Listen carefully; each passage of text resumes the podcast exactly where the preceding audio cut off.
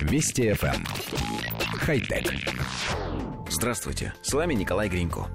Китайский робот Сяо И впервые сдал экзамен по врачебной практике – Проверка знаний прошла успешно. В ближайшее время он, робот, получит лицензию на врачебную деятельность.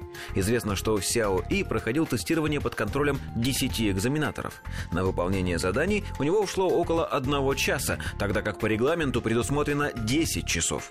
Несмотря на скорость, человеческий рекорд в 533 балла искусственному интеллекту побить не удалось. Он набрал всего 456 баллов из 600 возможных.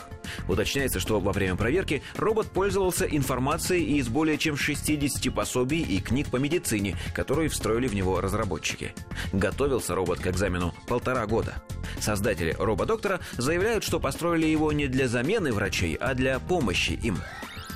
Коллектив редакции нашей программы так и не смог найти ответа на вопрос, какую именно специализацию получил робот-доктор.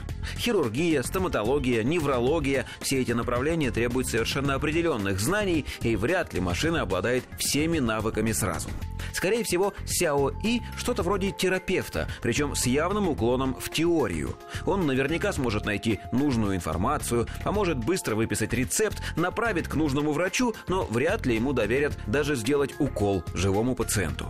То есть китайские инженеры сделали, грубо говоря, роботизированный медицинский справочник. И над этим можно было бы посмеяться, если бы не одно «но». Человек отличается от машины тем, что способен ошибаться. И если, например, в живописи или литературе ошибки могут даже поощряться, поскольку приводят к чему-то новому, то в медицине ошибаться категорически запрещено по понятным причинам. Живой врач, пусть даже набравший на экзамене 600 баллов, может что-то забыть, сделать что-нибудь не то и не так, может не знать о каких-то последних методах лечения, а робот, пусть и с меньшим количеством экзаменационных баллов, не забудет ни ничего и никогда. Причем база его знаний будет постоянно обновляться. В общем, мы считаем изобретение крайне полезным и нужным. И было бы неплохо закупить таких роботизированных помощников в отечественные поликлиники. Они там ох как пригодятся. Главное, чтобы китайские инженеры сумели корректно перевести на русский язык весь интерфейс своего изобретения. Надеемся, что это им удастся без проблем. Хотя...